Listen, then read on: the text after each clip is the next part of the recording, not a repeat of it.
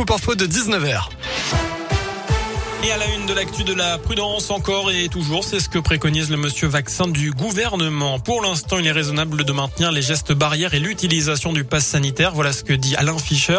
Alors que le gouvernement a confirmé hier qu'aucun allègement du pass sanitaire n'était prévu d'ici au 15 novembre. Je vous rappelle que le Puy-de-Dôme, l'Allier et la Haute-Loire sont désormais tous en dessous des 50 cas pour 100 000 habitants. À partir de lundi, les élèves puy-de-mois pourront quitter le masque en classe. C'était déjà le cas dans les deux autres départements. La limitation de vitesse bientôt augmenté dans le Puy-de-Dôme sur la 75. La concerne un tronçon de 11 km entre Clermont et le Cré où la vitesse est actuellement limitée à 90. Ça devrait passer à 110 dès la semaine prochaine. Après plus de trois ans de travaux, le chantier de l'élargissement pardon de la 75 touche à sa fin. La société d'autoroute promet confort et fluidité aux 60 000 à 80 000 usagers quotidiens.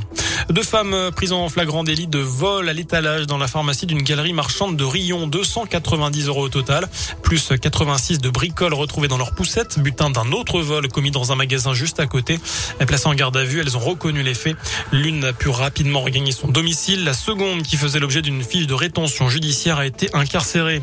Près de chez nous, en Haute-Loire, ce cambriolage spectaculaire à Sainte-Sigolène, une entreprise de mécanique de précision a été visitée le week-end dernier. Près de 5 tonnes de matières premières ont été dérobées, des pièces pour l'armement et l'aéronautique. Une enquête est ouverte. Vu les matériaux volés, elle pourrait s'orienter vers la piste du réseau organisé d'après le progrès. On passe au sport désormais avec du rugby pour commencer à deux jours du match contre le Stade français. On en sait plus sur l'état de forme de nos Clermontois. Victime de coups à la tête contre Toulouse, Sébastien Vahamaina sera absent, tout comme Morgan Parra. Gédrasiak et Lavanini devraient être sur la feuille de match. Stade français Clermont, c'est dimanche soir. Et puis en foot, on connaît les 30 joueurs nominés pour le Ballon d'Or. Côté français, on retrouve Karim Benzema, N'Golo Kanté et Kylian Mbappé.